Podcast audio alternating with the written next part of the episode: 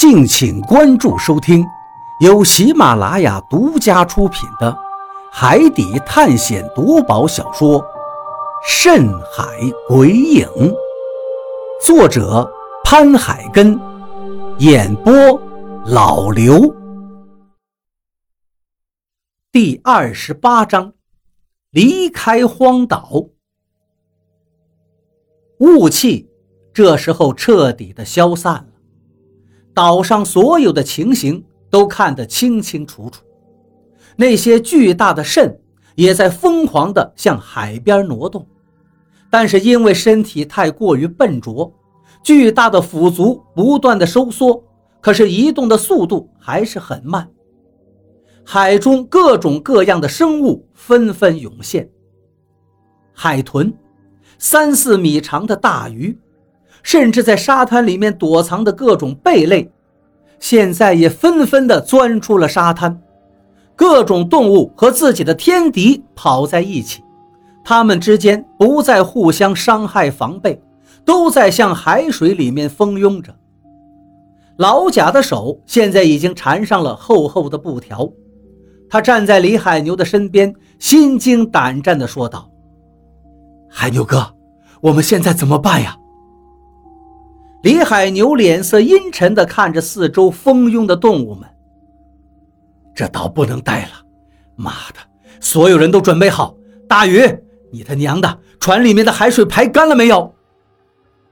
我转身一看，大禹满脸都是汗水，头发都跟汗水粘在一起了。差不多了，但是现在来不及了。船虽然不再搁浅，但是没有风帆。我们根本就没办法离开这儿。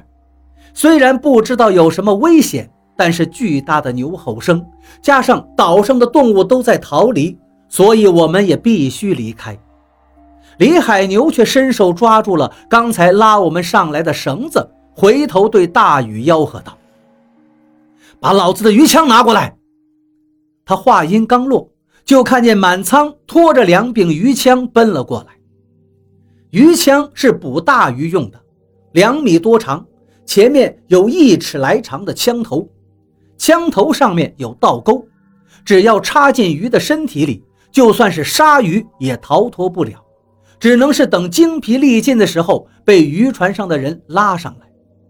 不过这些都是深海才能用到的东西，我们一般在浅海活动，这东西我只是见过，没有使用过。李海牛快速地把绳子穿过鱼枪后面的铁孔，接着对满仓叫道：“把另外一头固定好，能不能离开就看老子这一枪了。”只见他飞奔到了船头，低头向海水里看了起来。如果是在平时出海捕鱼的时候遇见这么多的鱼群，我们早就该兴奋了。但是现在看到这些鱼群，心里只有震惊和颤抖。这绝对不是什么好兆头。李海牛忽然举起了手里面的鱼枪，三十斤的东西在他手里举重若轻。接着，他嘿的一声，把鱼枪甩了出去。鱼枪在空中画了一道弧线，狠狠地刺中了一条飞速前游的鲨鱼。那鲨鱼中了这一枪以后，身体上面的海水立刻冒出了一股血花如果是在平时，鲨鱼出了血，剩下的鲨鱼就会把它立刻分食掉。而此刻却没有，因为周围的大小鱼都在拼命地向外逃离。船终于动了，我这也才明白李海牛的做法。不愧是船长，他出海的经验还是比我丰富太多了。如果是我的话，绝对想不出这种办法，只能是在原地等死了。周围人的眼睛里此刻也流露出了希望。大鱼，给老子又满舵！李海牛又吼了一声，提起了另外一个鱼枪，又要向海里扎去。鱼枪飞了出去，但是这一次不知道是因为准头偏了。还是因为那鱼游动的速度实在太快，这一枪并没有扎在大鱼身上，只是扎住了几条小鱼，接着就浮在了水面上。帮忙拉！李海牛拽了满仓一把，用力地把绳子向上面提拉。其他人也有样学样的从船舱里面拉出更多的鱼枪，但是李海牛立刻叫道：“都别急，看准了方向再投。”我愣了一下，立刻就明白他为什么要这么说了，因为周围的鱼群游动去的方向并不相同，如果胡乱扎在鱼身上，鱼改变了游动的方向，李海牛的头一枪也就白费了。船终于转过了身体，开始渐渐驶离这个怪岛。我的心终于安慰了很多，不再像刚才那样一个劲儿的狂跳不停了。大鱼回舵，扬帆！妈的！李海牛又吆喝了一句，但是这一句刚出来，他就想起了桅杆还断着呢，根本就没有办法扬帆。海牛哥，你看。老贾的手指头受了伤，拉绳子的活他也插不上手，站在船边上干着急。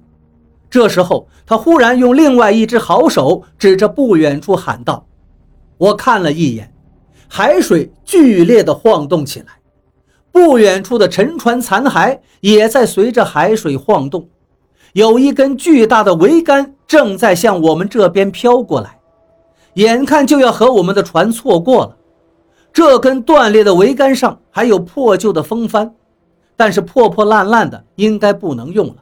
可是木材看着还挺好的，如果能弄到船上来，说不定就可以修好我们的桅杆。毕竟这船是靠风动的，没有桅杆和风帆是寸步难行。而且鲨鱼拉着船是能走，但是鲨鱼也有死的时候。再想扎一条能拉动船的鲨鱼，无疑是痴人说梦。李海牛狠狠地往海里吐了一口唾沫，拉过一条绳子系在自己的腰上，接着又拉起另外一根绳子，道：“天无绝人之路，老天爷给我们送桅杆来了。”老毛，跟我下海！李海牛顾不上船周围那些乱窜的各种危险生物。对着老毛吼叫了一声，我这个时候也热血沸腾。